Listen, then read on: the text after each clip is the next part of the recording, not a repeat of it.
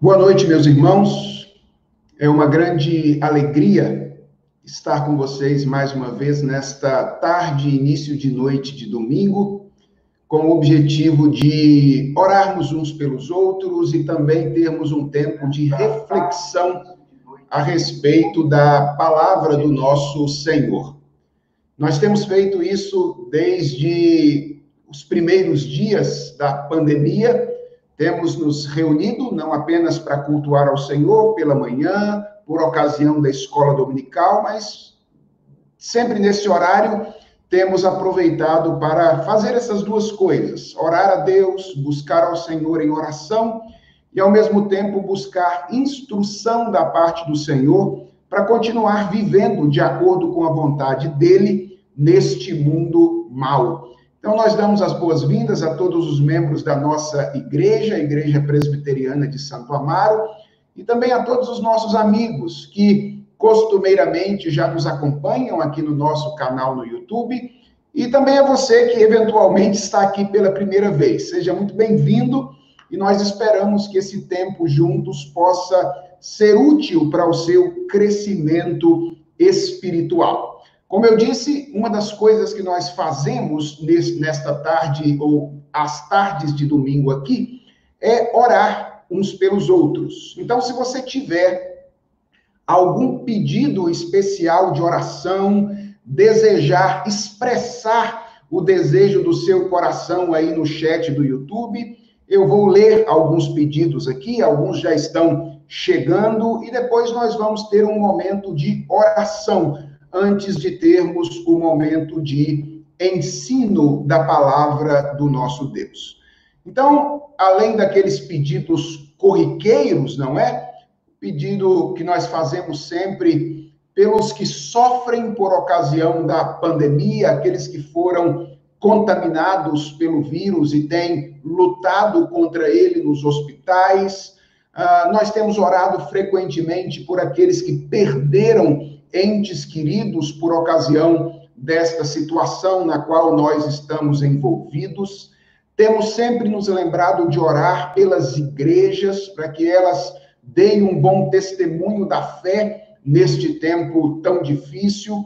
Temos orado também por irmãos que têm sofrido economicamente com esta situação, pessoas que perderam seus empregos, pessoas que uh, em virtude da paralisação, não tem tido acesso a, ao trabalho, a oportunidade de prestar serviço naquilo que é a vocação delas, e por, por causa disso tem tido dificuldade de sustentar as suas famílias de maneira uh, adequada. Então, são pedidos que nós temos feito, temos orado sempre também pelos governantes do nosso país, e, além desses pedidos, chegam alguns pedidos a nós aqui que eu gostaria de mencionar. A Amanda pede aqui oração pela sua irmã Maria e também pela sua família. Então, Amanda, nós nos lembraremos, viu, de você nas nossas orações, da sua irmã e da sua família. O Joel Cipriano pede oração aqui pelos irmãos Jonas, Júlio César, Rafael e Isaías. Ele não menciona aqui qual é a razão, mas Joel, nós oraremos sim, lembraremos desses irmãos nas nossas orações. Certamente Deus os conhece, conhece as necessidades deles e sabe uh, como responder de forma uh, mais adequada. O Cristiano Lopes pede oração aqui pelo irmão Fábio Policarpo, que se encontra internado, se recuperando da Covid-19. Então, vamos orar também pelo Fábio, que está se recuperando nesta situação. A Nélia, Nélia Miranda, pede oração aqui pela Célia e pela Dora, ambas com câncer, enfrentando essa doença terrível que é o câncer. Nós vamos orar também pela Célia e pela Dora. A Rita de Cássia Gomes pede oração aqui pelos seus irmãos Ronivon, Roberto e Irã. Então vamos nos lembrar de orar pelos irmãos da Rita de Cássia. Ah, Nora Vanja Almeida pede aqui oração pelo casamento, ok? Então vamos orar aqui pelo casamento e também pelo seu esposo que não está servindo ao Senhor. Então vamos orar-se. A Matilde pede oração aqui pela Delva, que também está fazendo tratamento de câncer, e nós vamos orar também por esta pessoa, a Delva, também lutando contra o câncer. O Yuri faz aqui um pedido muito interessante. Ele pede oração aqui por sabedoria e por paciência. Yuri, este é o caminho para adquirir essas coisas. Tiago diz lá na sua carta que se alguém quer sabedoria, deve pedir ao Senhor. Então você está trilhando o caminho correto e ele nos encoraja dizendo que Deus a todos dá liberalmente e nada lhes impropera. Ou seja, Deus não joga na cara. Ele, ele tem prazer em conceder sabedoria, paciência às pessoas e ele faz isso é, por ação da sua livre graça, pelo seu prazer em abençoar aqueles que lhe pedem. Então, vamos pedir por isso. O Tárcio pede aqui oração por ele e também pela sua família. A Ismênia Barbosa pede oração pela salvação dos seus irmãos Ismar, Iveson e Ivone. E a Lenira aqui pede oração pelo filho Alisson, que saiu de casa, embora eles são, sejam evangélicos, uh, estão enfrentando aí uma luta familiar com o filho. Então vamos orar, Lenira, sim, pelo seu filho Alisson, pedir a Deus que o abençoe e lhe traga de volta a sensatez, não é? Nós vamos orar também pelo Márcio. Márcio, ele está pedindo oração, está com o coração distante do Senhor e pede oração. Márcio, nós oraremos por você, pediremos ao Senhor que Deus o traga de volta para casa, a fim de você encontrar a verdadeira alegria que reside apenas no serviço ao nosso Deus. Então, são esses os pedidos que nos chegaram. Certamente nós não nos lembraremos de mencionar cada um deles aqui, mas o fato de já termos escrito e mencionado, é, já é a revelação da expressão do desejo do nosso coração a Deus que tudo conhece, que tudo sabe e que tem prazer em atender as nossas orações. Então nós vamos orar, pedir a Deus por esses pedidos que chegaram aqui e pedir ao Senhor que tenha misericórdia de nós enquanto nós ouvimos a palavra dele nessa noite. Onde você estiver, feche os seus olhos, vamos orar ao Senhor. Santíssimo Deus, nós queremos agradecer ao Senhor pelo privilégio de falar contigo. Obrigado pela morte de Jesus Cristo na cruz do Calvário, que abriu o caminho de acesso ao trono da graça do Senhor. Obrigado porque a qualquer momento e de qualquer lugar, nós podemos nos aproximar de ti com a certeza de que tu nos ouves, não porque nós mereçamos isso pessoalmente, mas porque nós fazemos isso na mediação e pelos méritos de Jesus Cristo, o teu Filho. Sejas, portanto, ó Senhor nosso Deus, adorado, bendito, louvado pela obra de Jesus Cristo na cruz do Calvário que nos uniu de uma vez por todas a Ti pela fé. Obrigado por Jesus, o nosso Senhor e nosso Salvador. Obrigado, ó Deus, pelo Espírito Santo, que faz morada em nós e que nos ajuda neste momento de intercessão, porque nós não sabemos orar como convém. É o que a tua palavra diz a nosso respeito e nós confiamos na tua palavra. Nós, às vezes, oramos com motivações que não são as mais corretas, pedindo coisas que nem sempre são a tua vontade para nós. Por isso, ó Deus, nós queremos orar dirigidos pelo Espírito Santo nessa ocasião. E pedimos ao Senhor que nos ouças pelo mérito de Jesus Cristo, pela direção do Espírito Santo. Senhor, queremos, como temos feito semanalmente, interceder por essa situação difícil que o nosso mundo tem passado. Queremos, ó Deus, interceder por aqueles que sofrem vítimas dessa enfermidade, a Covid-19. Pedimos-te, ó Deus, por aquelas pessoas que perderam os seus entes queridos, que a tua misericórdia e graça acompanhe essas pessoas neste momento, tanto aquelas que sofrem, quanto aquelas que perder, sofrem enfermas, quanto aquelas que perderam seus entes queridos. Dá-lhes, ó Deus, a confiança no Senhor, na tua soberania, na tua bondade e na tua sabedoria. Traz cura, Senhor, para aquelas pessoas que estão enfermas. Dá, ó Deus, que esse número de mortes tão assustador que temos visto acontecer a cada dia em nosso país e no mundo possa ser zerado o mais rápido possível e que nós não vejamos tantas pessoas morrerem por essa enfermidade. Senhor, abençoa aqueles que estão sofrendo por outras enfermidades também, pessoas que nós mencionamos aqui lutando contra o câncer, uma doença tão terrível, que mostra também o quão frágeis nós somos. Tem misericórdia, ó Deus, das pessoas que nós mencionamos aqui. Senhor, nós te pedimos por aquelas pessoas que lutam com problemas familiares, sejam no casamento, seja com a rebeldia, dificuldade de relacionamento com seus filhos. Senhor, traz graça e misericórdia também para a vida dessas famílias.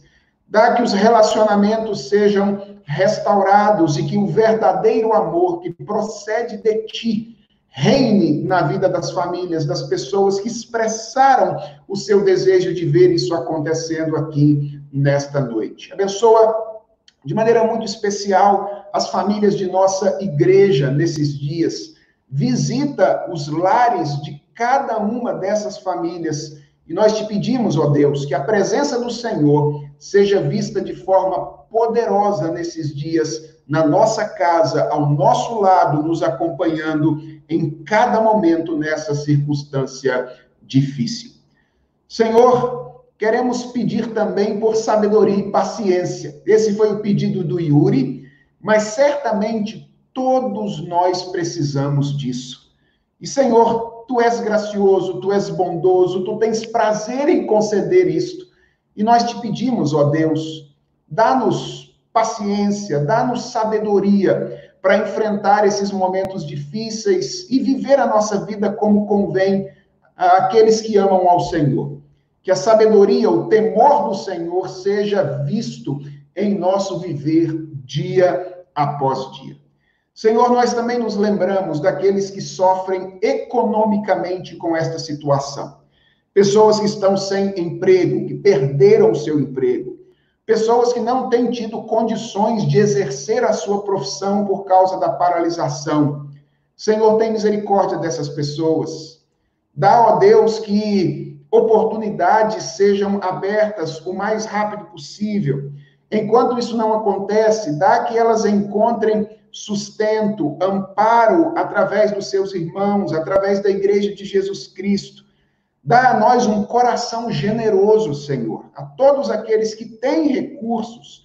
Abre a nossa mão para que as pessoas possam ser alcançadas por ti através de nós. Tem misericórdia daqueles que sofrem também economicamente. E quanto a nós, Senhor, que vamos estudar a tua palavra, vamos meditar nela nesta ocasião nós te pedimos que tu mesmo sejas o nosso mestre nesta noite. Nós queremos ouvir a tua voz. Na verdade, Senhor, nós precisamos ouvir a tua voz, porque é a tua palavra mesmo quem diz que nós não vivemos apenas de pão, mas nós vivemos de toda palavra que procede da boca do Senhor. Portanto, ó Deus, dá-nos o alimento que tanto precisamos nessa noite. Encoraja aqueles que precisarem ser encorajados. Advirta, ó Deus, aqueles que precisarem ser advertidos. Consola aqueles que precisarem ser consolados. Trata cada um de nós que vai ouvir a tua voz nesta ocasião, daquela maneira paternal, cuidadosa, carinhosa, que apenas o Senhor sabe e pode fazer. Tem misericórdia de nós, é a oração que nós te fazemos, em nome de Jesus Cristo. Amém. Irmãos, eu quero convidar a vocês que estão aí é, acompanhando a nossa transmissão, que abram as suas Bíblias no livro dos Salmos, é, no Salmo de número 126, Salmo muito conhecido de todos nós, Salmo de número 126. Eu vou fazer a leitura aqui do Salmo de número 126. Peço a vocês aí que acompanhem a leitura da palavra do Senhor que eu haverei de fazer. E depois eu pretendo fazer uma rápida exposição de parte deste salmo, dos três primeiros versos deste salmo, que é a primeira divisão dele. Então, a palavra do Senhor diz o seguinte: Cântico de romagem. Quando o Senhor restaurou a sorte de Sião, ficamos como quem sonha. Então, a nossa boca se encheu de riso e a nossa língua de júbilo. Então, entre as nações se dizia: grandes coisas o Senhor tem feito por eles. Com efeito, grandes coisas fez o Senhor por nós, por isso estamos alegres. Restaura, Senhor, a nossa sorte, como as torrentes no Neguebe os que com lágrimas semeiam, com júbilo ceifarão. Quem sai andando e chorando enquanto semeia, voltará com júbilo, trazendo os seus feixes. Irmãos, não é novidade para ninguém que nós estamos vivendo dias difíceis se alguém perguntasse a você, certamente você teria histórias para contar a respeito de pessoas que foram contaminados ou contaminadas pela peste, pessoas que perderam entes queridos contaminados por ela, pessoas que perderam o seu emprego, pessoas que perderam as oportunidades de ganho e estão enfrentando a falta de recursos. Todos nós teríamos certamente histórias para contar, tais como essas que eu acabei de mencionar. E eu as mencionei porque geralmente são essas coisas que nos vêm à mente quando nós pensamos na dificuldade dos nossos dias. E certamente essas coisas que eu acabei de mencionar estão entre as coisas difíceis que nós enfrentamos hoje. Mas eu creio que é importante destacar o fato de que elas não são o todo da dificuldade experimentada por nós. Embora questões relacionadas à saúde, questões relacionadas à economia sejam as dificuldades que nos vêm à mente de maneira imediata, é importante nos lembrar que nós não somos apenas seres materiais, nós somos seres emocionais, nós somos seres sociais e, principalmente, nós somos seres espirituais. E por sermos seres complexos assim, nós experimentamos dificuldades relacionadas a todas essas dimensões da nossa existência que são tão ou mais complexas do que as dificuldades de ordem material que nós costumamos experimentar. Por exemplo, tanto quanto dói ser contaminado pelo vírus, dói a sensação de rejeição social que a contaminação traz. É por isso que frequentemente algumas pessoas são contaminadas pelo vírus, mas elas não querem falar a respeito. Elas não querem é, noticiar o fato de que pegaram a doença, por causa do temor da rejeição social que isso traz. Sem contar no medo da morte. O luto pela perda repentina de um ente querido, estou mencionando aqui questões de natureza emocional, a angústia que advém do fato de não dar conta de sustentar de maneira adequada a família, a vergonha de ter que recorrer a outras pessoas, a igreja muitas vezes pedindo ajuda para lidar com coisas básicas, o desânimo a tristeza profunda que pode acometer algumas pessoas depois de quatro meses vivendo nessa situação dentro de casa. E quem sabe nós poderíamos mencionar aqui, inclusive, algum tipo de insatisfação com Deus, que faz passar pela mente de algumas pessoas nesse momento que a melhor resposta, depois que isso tudo passar, seria esquecer esse negócio de fé e, quem sabe, ir curtir a vida. Às vezes eu, eu ouço alguns cristãos projetando o retorno para a igreja pós-pandemia, e eu tenho a sensação de que muitos cristãos imaginam que tudo vai voltar ao normal naturalmente quando tudo passar. Embora eu deseje que isso aconteça, eu tenho a sensação, é apenas uma sensação, de que isso não terá, não será tão simples assim. Eu acho, por exemplo, que muita gente terá dificuldade em voltar. Ora por falta de força, ora por falta de vontade mesmo porque se acomodou com esse estilo de vida, recebendo mensagens virtualmente, pedindo comida pelo iFood, embora isso possa, num primeiro momento, ser algo assim ah, assustador. A, a, a, gente é acostumado a dizer que ser humano acostuma com tudo, não é verdade? Só não se acostuma com a morte. São dias difíceis de fato, nós estamos vivendo dias difíceis, com uma complexidade de problemas que podem nos acometer. E em dias assim, a recomendação bíblica é a de que nós devemos trazer à memória aquilo que pode nos dar esperança. Esse é o grande desafio em momentos como esse.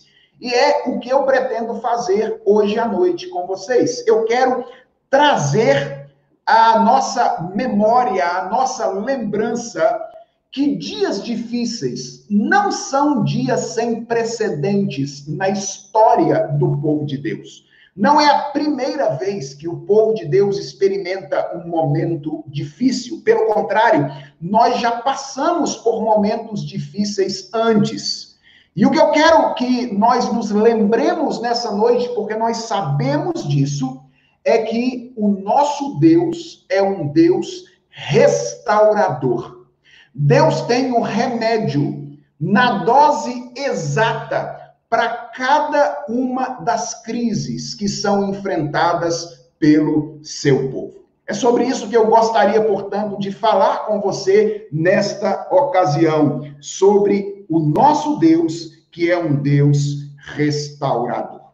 Pois bem, o Salmo de número 126 foi escrito em memória de uma ocasião assim. E ele passou a ser utilizado ao longo da história do povo de Israel com o objetivo de animar o povo de Israel em momentos de dificuldade. Veja, por exemplo, o título do Salmo de número 126. O título é isso que está aí em itálico na sua Bíblia. Muitas pessoas, quando vão ler os Salmos, cometem o equívoco de ler o título em negrito e pular o título em itálico. Isso é um equívoco, ok? Porque o título em negrito foi colocado aí pelos editores da Bíblia para nos ajudar quanto à temática do texto. Às vezes esse título em negrito nos ajuda, outras vezes ele nos atrapalha. Mas esse título em negrito não é parte do texto original, não é parte do texto bíblico.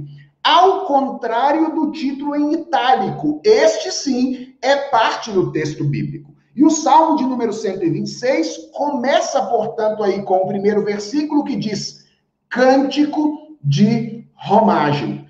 O que isso significa? Significa que este salmo, o de número 126, era um dos cânticos que os hebreus cantavam durante as suas peregrinações religiosas em direção a Jerusalém, que aconteciam basicamente três vezes ao ano. Se você quiser ler alguma coisa sobre isso depois, você pode ir ao capítulo 23 do livro de Êxodo e ver ali quais eram as ocasiões em que o povo de Israel era convocado para a adoração pública, o serviço público no templo em Jerusalém.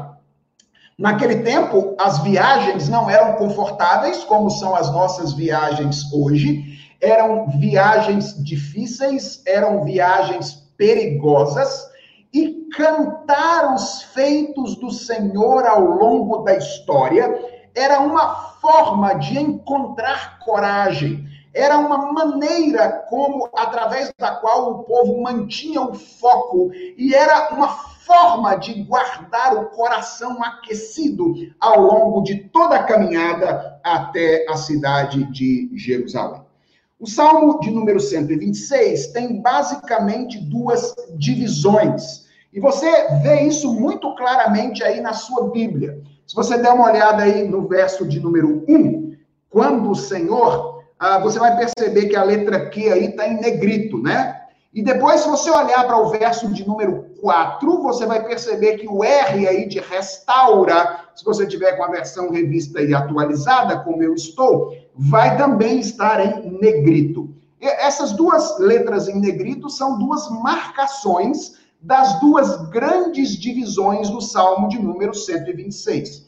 A primeira, portanto, está aí do verso 1 até o verso 3. E o que nós temos aqui é o salmista cantando poeticamente uma restauração já realizada por Deus, uma ação no passado que já, portanto, havia sido concretizada pelo Senhor.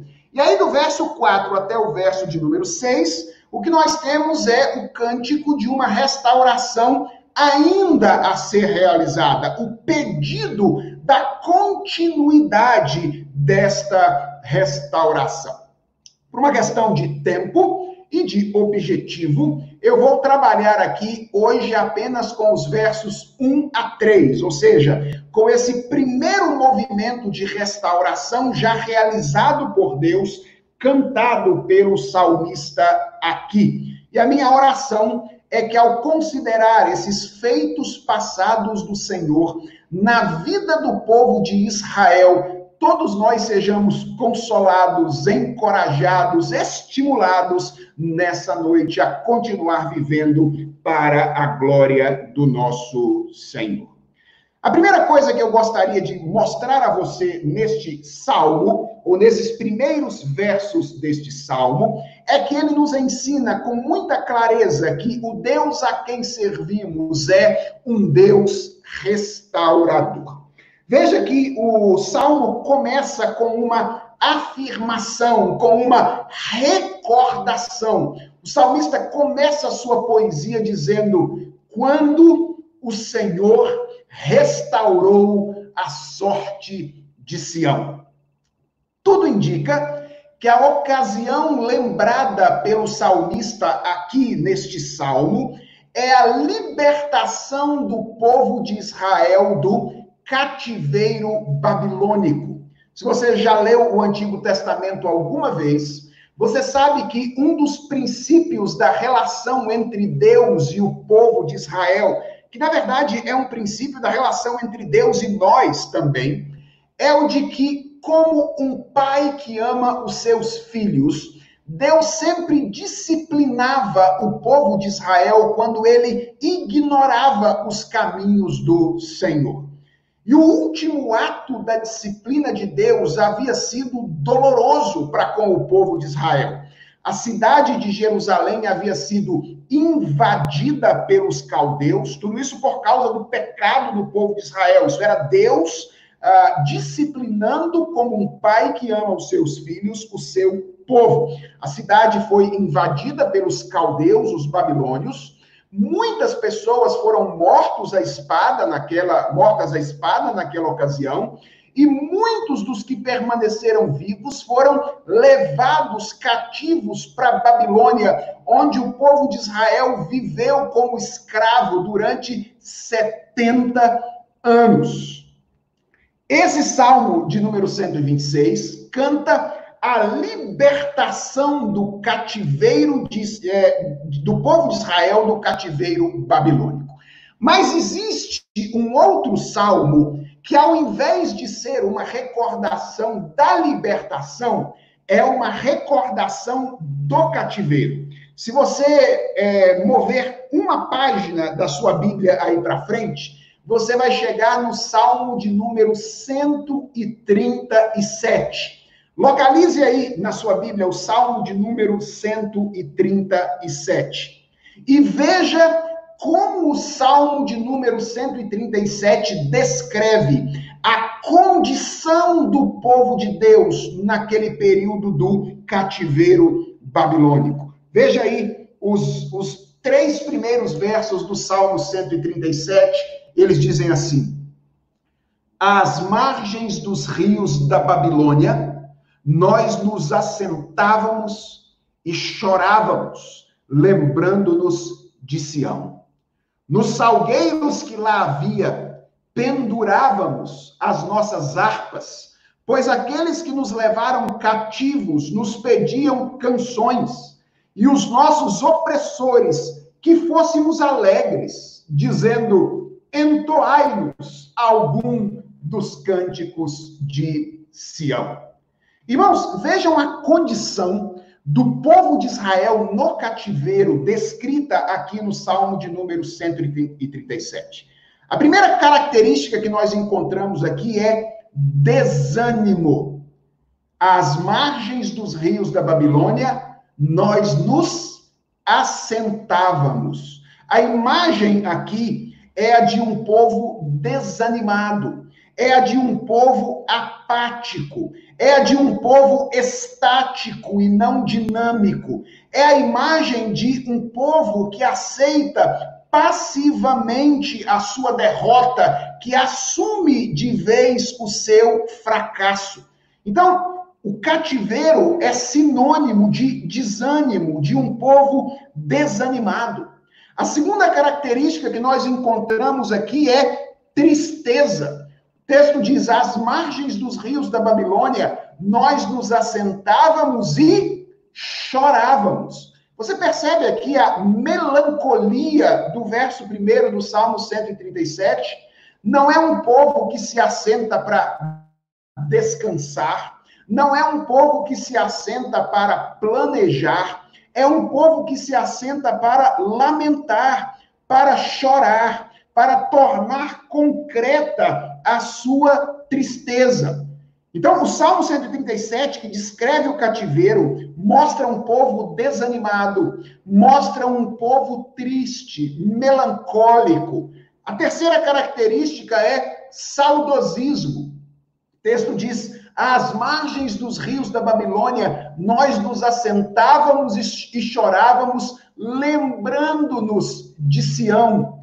Percebe aqui a imagem de um povo nostálgico, um povo apegado ao passado. Ah, naquele tempo é que era bom, naquele tempo é que era possível servir ao Senhor. Aqui não é possível servir ao Senhor. Esse é o povo do cativeiro, um povo que não consegue enxergar quaisquer oportunidades no presente, nem qualquer esperança para o futuro. O povo de Israel aqui é descrito como um povo para quem o passado de bênçãos parece uma realidade inatingível que jamais poderá ser vivenciada mais uma vez. É um povo saudosista, é um povo nostálgico.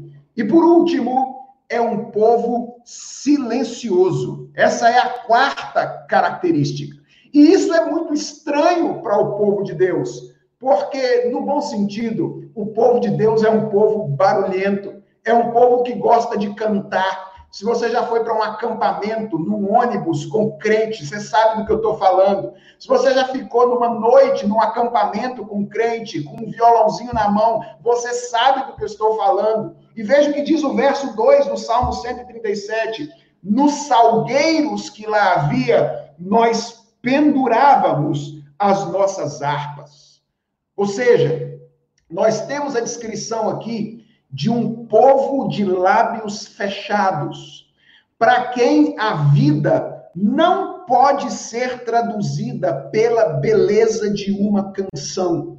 É um povo sem cântico, é um povo sem poesia, é um músico, é um povo sem música, sem arte, sem beleza.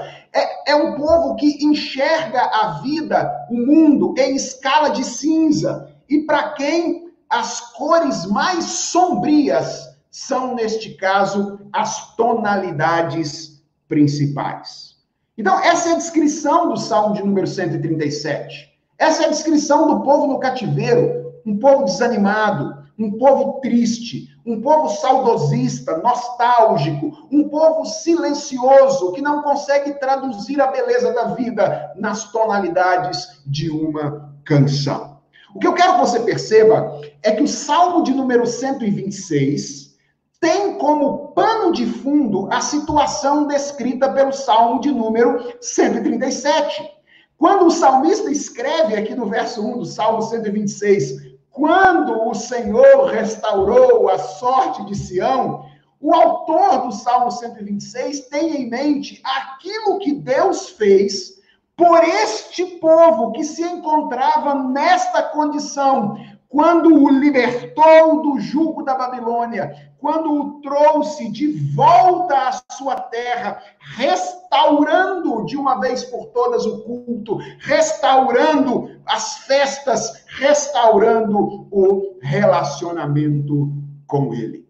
O Salmo 126, portanto, começa com essa afirmação: O Senhor restaurou a sorte de Sião. E essa afirmação, meus irmãos, revela algo maravilhoso sobre o nosso Deus, que nenhum de nós deveria se esquecer em nenhum momento da nossa vida. E que talvez seja fundamental nos lembrar dele nesta ocasião na qual nós vivemos. O nosso Deus é um Deus restaurador. Quando Deus deseja e quando Deus age, mudanças inimagináveis podem acontecer. Essa é a verdade ensinada pelo Salmo de número 126. Mas é a verdade ensinada pela Escritura como um todo. E eu quero mostrar isso para você, mencionando três passagens bíblicas que você conhece, já leu algumas vezes, mas que eu creio poderão ser muito úteis para firmar na sua mente, no seu coração, o nosso ponto nessa ocasião. A primeira dessas passagens está em Jeremias, no capítulo 18, versos 3 a 5. Naquela visão que Deus deu a Jeremias na casa do oleiro. Veja o que dizem os versos 3 a 5 de Jeremias 18 desci à casa do oleiro. E eis que ele, o oleiro, estava entregue à sua obra sobre as rodas. Deus mandou Jeremias ver um oleiro trabalhar, fazendo um vaso de barro. Diz, e continua o texto. Como o vaso que o oleiro fazia de barro se lhe estragou na mão, tornou a fazer dele outro vaso, segundo bem lhe pareceu. Então veio a mim a palavra do Senhor. Não poderei eu fazer de vós como fez este oleiro, ó casa de Israel? Diz o Senhor: Eis que, como o barro na mão do oleiro, assim sois vós na minha mão, ó casa de Israel. Irmãos, que revelação bendita! Deus pode nos tomar nas suas mãos e pode fazer de nós, da nossa circunstância, da nossa situação, da nossa vida, do nosso coração, algo que nem nós imaginamos que pode ser feito. A segunda passagem é a visão que Deus deu a Ezequiel de um vale de ossos secos. Está lá no capítulo 37 do livro de Ezequiel, os 14 primeiros versículos. Veja que coisa belíssima. Diz Ezequiel: Veio sobre mim a mão do Senhor. E ele me levou pelo Espírito do Senhor e me deixou no meio de um vale que estava cheio de ossos, e me fez andar ao redor deles. Eram muito numerosos na superfície do vale e estavam sequíssimos. Esse é o cenário de morte no meio do qual Deus coloca o profeta Ezequiel. Ossos, cadáveres, sequíssimos.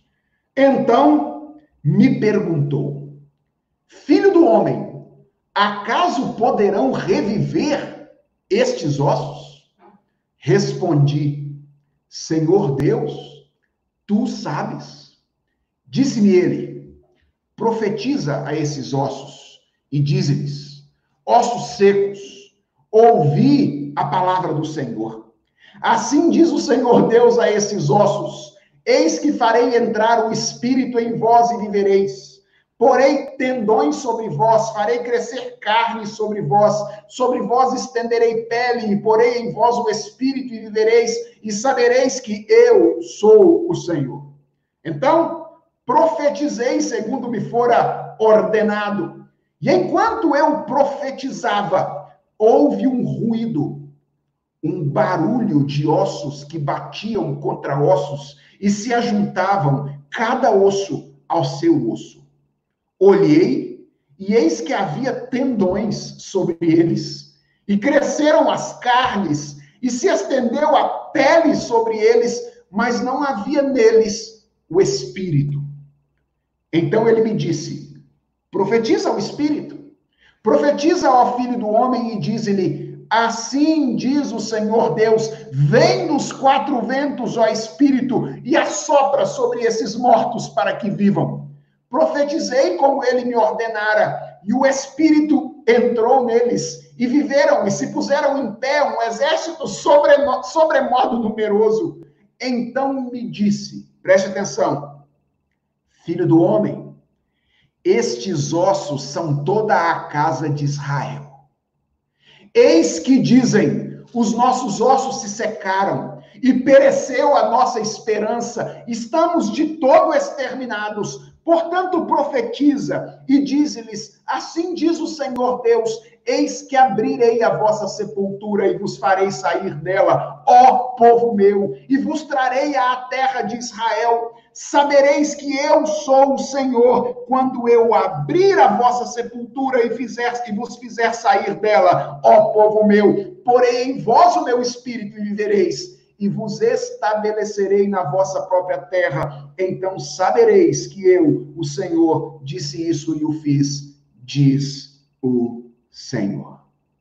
Que visão maravilhosa, que experiência grandiosa Deus deu a Ezequiel como uma ilustração daquilo que Deus pode e haverá de fazer com o seu povo pecador.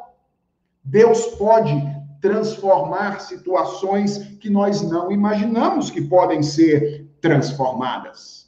E a terceira passagem que eu quero que você se lembre nesta tarde ou noite é a apresentação que Jesus fez de si mesmo, aplicando a si a profecia de Isaías, lá no capítulo 61, versos 1 a 3, onde nós lemos: O Espírito do Senhor Deus está sobre mim. Foi isso que o Senhor Jesus Cristo disse enquanto uh, estava encarnado na companhia dos seus discípulos. Porque o Senhor me ungiu para pregar boas novas aos quebrantados. Enviou-me a curar os quebrantados de coração, a proclamar libertação aos cativos e a pôr em liberdade os algemados e a apregoar o ano aceitável do Senhor e o dia da vingança do nosso Deus, a consolar todos os que choram e a pôr sobre os que em Sião estão de luto uma coroa em vez de cinzas, óleo de alegria em vez de pranto, veste de louvor em vez de espírito angustiado, a fim de que se chamem carvalhos de justiça, plantados pelo Senhor para a sua glória. Irmãos, o Salmo de número 126 apenas nos relata uma ocasião que revela uma característica, um atributo do nosso Deus. O Deus a quem nós servimos é um Deus restaurador. Quando ele deseja e quando ele age, mudanças inimagináveis podem acontecer. Mas o Salmo de número 126, além de afirmar isso, ou esses primeiros versos, nos mostram também os efeitos dessa restauração. O que acontece quando Deus restaura a sorte do seu povo? Depois de afirmar aqui que Deus restaurou a sorte de Sião, então nós vemos a descrição dos efeitos desta restauração sobre a vida do povo de Deus. E é muito interessante perceber o paralelo que existe entre a condição do povo no Salmo de número 137 e a nova realidade do povo no Salmo de número 126. Veja o que diz o salmista no verso 1. Quando o Senhor restaurou a sorte de Sião, ficamos como quem sonha. O que é que acontece quando Deus restaura o seu povo? O saudosismo, a nostalgia dá lugar à esperança. Antes da restauração, o povo vivia de lembrança, como se o passado de bênçãos fosse uma realidade inatingível que jamais poderia ser vivenciada outra vez. Mas o, o Salmo de número 126 nos mostra que quando a restauração acontece, então o povo começa a sonhar de novo. Ele tem a imaginação ativada outra vez. E o passado de bênçãos, antes visto como uma realidade inatingível, passa agora a ser um estímulo para a confiança de que circunstâncias semelhantes ou até melhores no que diz respeito às experiências com Deus poderão ser experimentadas no futuro. Isso é o que acontece quando Deus restaura a sorte de pessoas e do seu povo. A nostalgia, o saudosismo dá lugar à esperança. Mas veja, o salmo continua e mostra que a tristeza dá lugar à alegria. Veja o que diz o verso 2. Então a nossa boca se encheu de riso. Olha o que diz aí o verso de número 3. Ah, com efeito, grandes coisas fez o Senhor por nós por isso estamos alegres. Antes da restauração, o povo de Israel era um povo triste, carregava nos olhos e nos lábios as marcas de um coração destruído. Mas depois da restauração, o povo tem o seu semblante transformado.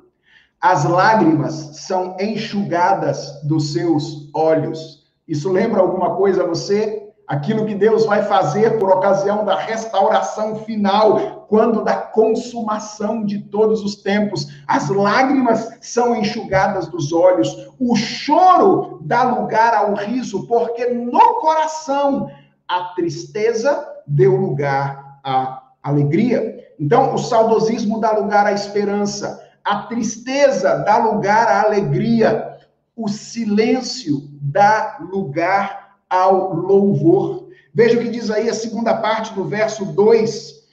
A primeira diz: Então a nossa boca se encheu de riso e a nossa língua de júbilo. No cativeiro, as harpas estavam penduradas nos salgueiros, os instrumentos haviam sido abandonados, a vontade de fazer música tinha, tinha sido deixada de lado, a contemplação da beleza não existia e tudo havia se tornado feio. Mas quando Deus restaura o seu povo, a beleza é recuperada, o desejo de fazer música volta ao coração, as harpas são empunhadas de novo. E o silêncio é quebrado com hinos de louvor, com hinos de gratidão a Deus, hinos que cantam os feitos do Senhor, com efeitos, grandes coisas fez o Senhor por nós, por isso estamos alegres. E o Salmo de número 126 mostra por fim, que quando Deus restaura o seu povo, o desânimo dá lugar ao testemunho. Veja o que diz aí o final do verso 2. Então, entre as nações se dizia: grandes coisas o Senhor tem feito por eles. Antes da restauração, não havia atividade. O povo era um povo estático, não era dinâmico, era um povo apático, incapaz de causar qualquer impacto no lugar onde, pela vontade de Deus, eles haviam sido colocados naquela ocasião. Quando a restauração do Senhor alcança o povo, então o povo se levanta, as suas pernas são firmadas, os seus braços são fortalecidos e mesmo antes de ser ativamente instrumento de testemunho, o povo se torna passivamente instrumento de testemunho pelo simples fato de ter sido objeto da restauração do Senhor. As nações olham para o que Deus estava fazendo e haveria de fazer por Israel e dizia: grandes coisas o Senhor tem feito por eles. Aqui nós temos a descrição dos efeitos da obra restaura restauradora do Senhor na vida do povo de Israel naquela ocasião. Um povo que antes estava saudosista, triste, silencioso e desanimado, agora se torna um povo uh, esperançoso, alegre, disposto a louvar e adorar ao Senhor e pronto a testemunhar daquilo que Deus havia feito estava fazendo por eles naquela ocasião. O que nos ensinam, portanto, esses três primeiros versos do Salmo de número 126? Nos ensinam, meus irmãos, que Deus é um Deus restaurador. Deus restaura o seu povo. Não importa quão grande seja a crise, se Deus quiser, ele pode restaurar o seu povo. E há promessas suficientes na Escritura de que Deus haverá de restaurar a sorte do seu povo. E quando Deus nos restaura, o saudosismo dá lugar à esperança, a tristeza dá lugar ao sorriso, o silêncio dá lugar ao louvor, e o desânimo dá lugar ao testemunho. A pergunta é: como é que nós podemos, de alguma forma, aplicar essas verdades aprendidas aqui à nossa vida nesse momento que nós estamos vivendo e, de maneira geral, quando nós estamos é, enfrentando alguma crise, algum momento difícil particular na nossa existência? Eu gostaria de fazer duas rápidas aplicações antes de encerrar esse breve tempo de reflexão. E eu creio que a primeira, a primeira atitude que uh, aprender essas lições que nós aprendemos hoje é, deve nos levar a fazer é sermos realistas quanto às nossas crises e não tentarmos escondê-las como costumeiramente nós fazemos. É, essa é a primeira aplicação. Ou seja, entender que Deus é um Deus restaurador e entender a magnitude da restauração que Deus pode realizar na vida do seu povo. Diz a mim e a você nesta ocasião: seja realista e não esconda as suas crises. Irmãos, uma das coisas mais prejudiciais à vida cristã é a hipocrisia. É a tentativa de esconder a nossa situação difícil por trás de um sorriso dissimulado. Frequentemente, é isso que nós fazemos quando nós nos encontramos em situações de crise. Quando o nosso casamento não vai bem, quando o relacionamento com os nossos filhos não vão bem, quando nós estamos tendo dificuldades em gerir a, a nossa empresa ou o nosso trabalho. Quando isso acontece, nós nos vemos numa situação difícil, frequentemente nós imaginamos que a saída é tentar enganar as pessoas e enganar até a nós mesmos, dizendo que tudo vai bem, quando na verdade tudo vai mal. Nós fazemos isso frequentemente, multiplicando as nossas responsabilidades eclesiásticas, tomando algumas doses cavalares de diversão, ou então construindo uma imagem nas redes sociais que só existe lá. As pessoas olham para nossa família na rede social e elas dizem: Nossa, como aquela família parece feliz. Elas olham para a gente falando a respeito do nosso trabalho, a respeito da situação do nosso coração, e elas dizem: Nossa, como tudo está bem com ele. Mas frequentemente, embora esta seja a nossa imagem, o nosso coração está quebrado diante de Deus. Frequentemente as pessoas olham para a nossa vida social e elas dizem como ele parece, a vida nas redes sociais, e dizem como ele parece estar próximo de Jesus. Mas, na verdade, no coração nós sabemos que a nossa vida espiritual com Deus não vai nada bem. Preste atenção. A hipocrisia ela pode manter intocada a nossa imagem diante das pessoas. A hipocrisia pode até nos dar um falso senso de que tudo vai bem conosco. Nós podemos ser auto-enganados por essas coisas. Mas a hipocrisia também mantém intocados os nossos problemas com Deus.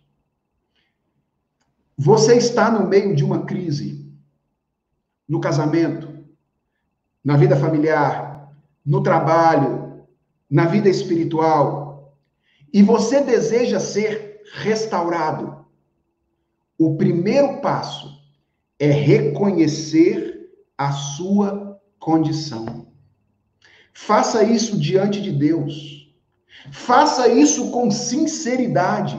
E eu quero encorajar você a fazer, fazer isso, lembrando a você aquilo que diz o autor da carta aos Hebreus, no capítulo 4, verso de número 15, ele diz que nós não temos sumo sacerdote que não possa compadecer-se das nossas fraquezas. Jesus Cristo conhece as nossas debilidades. Jesus Cristo conhece as nossas fragilidades, porque ele se tornou um de nós, embora ele não tivesse pecado. E se necessário, Atenção, se necessário, além de fazer isso diante de Deus, faça isso diante de irmãos maduros na fé, que possam ser instrumentos de Deus na sua vida, para suprir as suas diferentes necessidades. É por isso que nós somos igreja, meus irmãos. A Escritura diz claramente que nós devemos levar as cargas uns dos outros. Foi por isso que Deus nos uniu numa comunidade de fé, para que nenhum de nós precisasse sofrer sozinho, para que nenhum de nós precisasse enfrentar crises solitariamente. Foi por isso que Deus nos deu a igreja. Portanto, reconheça a sua condição e com sabedoria faça isso diante de Deus. E faça isso, se for necessário, buscando a ajuda de irmãos na fé que possam ser seus instrumentos de Deus na sua vida, suprindo suas diferentes necessidades. Mas há uma segunda aplicação que eu gostaria de fazer aqui, depois de ensinar essas coisas a vocês nessa ocasião. A primeira é: seja realista. Não esconda as suas crises. E a segunda é: busque ao Senhor incansavelmente e espere exclusivamente nele. Eu estou dizendo isso porque a crise é um dos um daqueles momentos da nossa vida em que nós mais ouvimos propaganda. Sempre que a gente está em crise, existe uma multidão de vozes que se levanta para apontar um caminho e oferecer uma solução. E frequentemente, muitas dessas vozes apontam um caminho que é imediatamente atraente porque ele promete resultados imediatos. Mas no caminho, ou, ou no fundo, é caminho de morte. Quem nunca, no meio de uma crise, teve alguém que oferece. Quem, quem nunca teve alguém que, no meio de uma crise, tenha oferecido para ele alguns remedinhos meio questionáveis que poderiam talvez ser encontrados em algum lugar estranho por aí? Quem nunca sugeriu uma religião alternativa? Busque uh, refúgio em uma religião alternativa. Quem nunca, no meio de uma situação econômica, se viu tentado a cair em alguma jogada ilegal, daquelas que todo mundo faz e geralmente passa sem ser descoberto? São vozes que se levantam frequentemente uh, ao nosso redor, quando nós estamos no meio da crise, apre apresentando soluções que aparentemente resolvem num instante, mas que nos conduzem para caminhos de morte. Entenda, o salmo começa dizendo que o Senhor restaurou a sorte de Sião. Restauração é algo que Deus faz e não algo que nós fazemos. Isso significa que o convite dessa meditação a nós, povo de Deus, é busquemos ao Senhor. Estamos em crise, falemos mais com o Senhor. Estamos vivendo uma situação difícil, procuremos ouvi-lo com maior frequência na sua palavra. Estamos sem saída.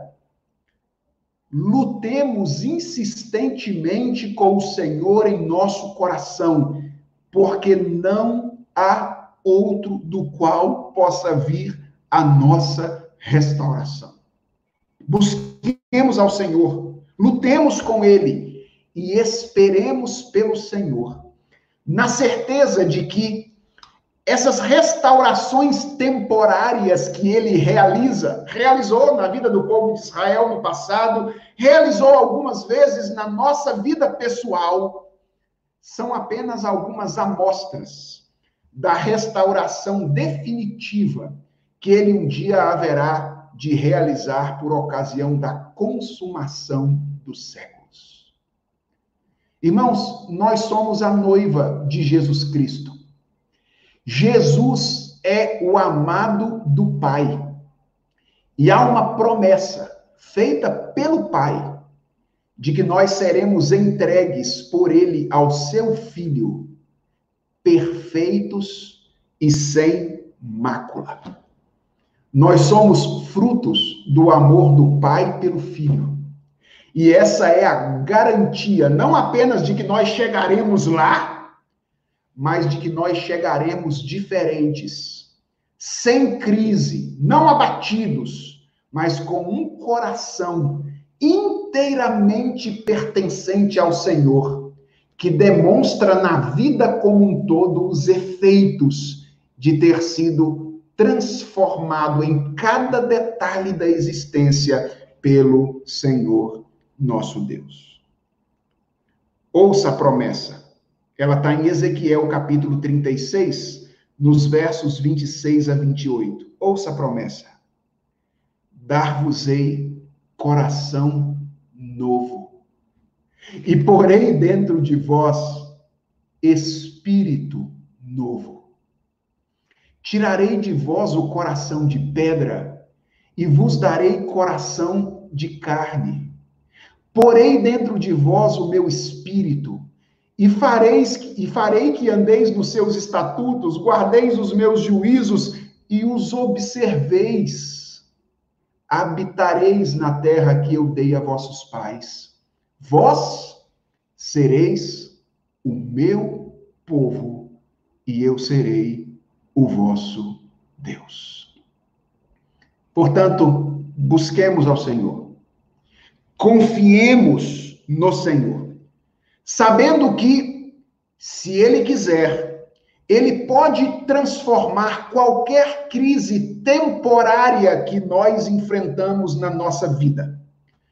Não significa que todas as crises que nós imaginamos que nós enfrentamos aqui temporariamente serão transformadas do jeito que a gente quer e imagina que deveria ser.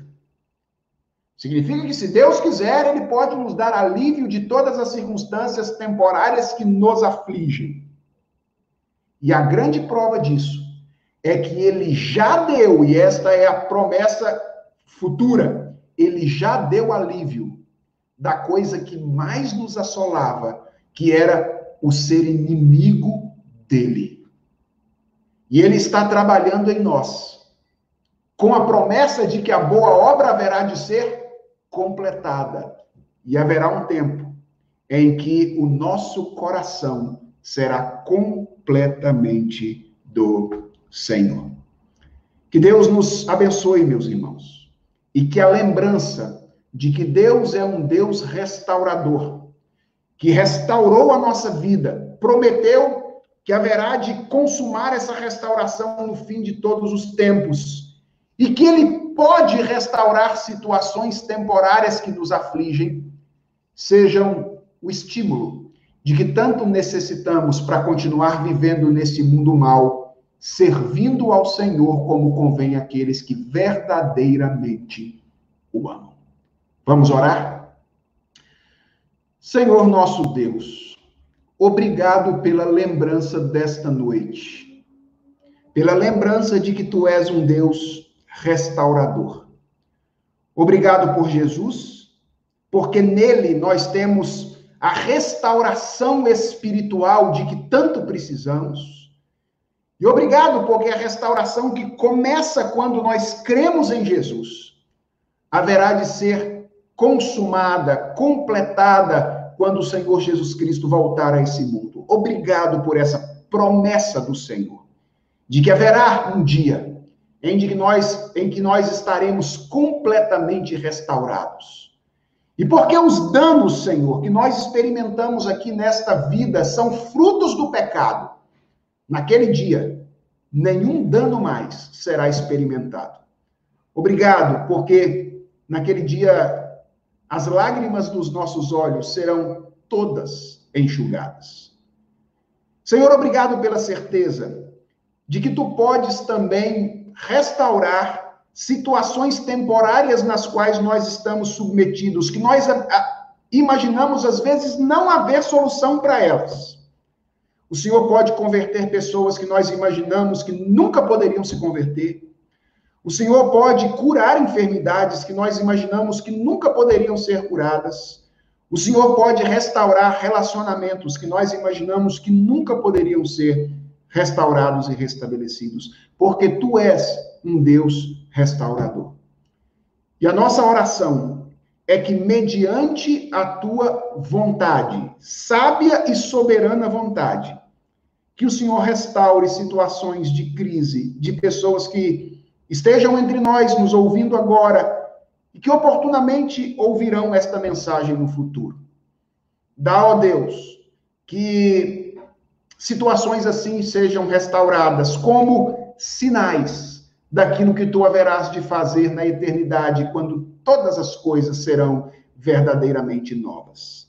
E enquanto o Senhor permite que nós convivamos com crise, ensina-nos a viver como pessoas que amam ao Senhor, como pessoas que buscam a solução em Ti, esperando única e exclusivamente em Ti, e não substituindo o remédio do Senhor por remédios que não trazem a solução para os nossos problemas. Tem misericórdia de nós, dá-nos a tua graça e faz-nos entrar esta nova semana confiando em quem tu és, no fato de que tu és um Deus restaurador. Encha-nos de coragem, consolo, estímulo, ânimo, alegria. É a oração que nós te fazemos em nome de Jesus Cristo. Amém. Nós agradecemos a você que acompanhou esse tempo de oração e de reflexão. Esperamos que Deus, de alguma forma, tenha falado ao seu coração nesta ocasião e que você possa entrar esta semana mais encorajado pela certeza de quem é o Deus a quem você serve. Que Deus o abençoe. Até a próxima, se Deus quiser. Amém.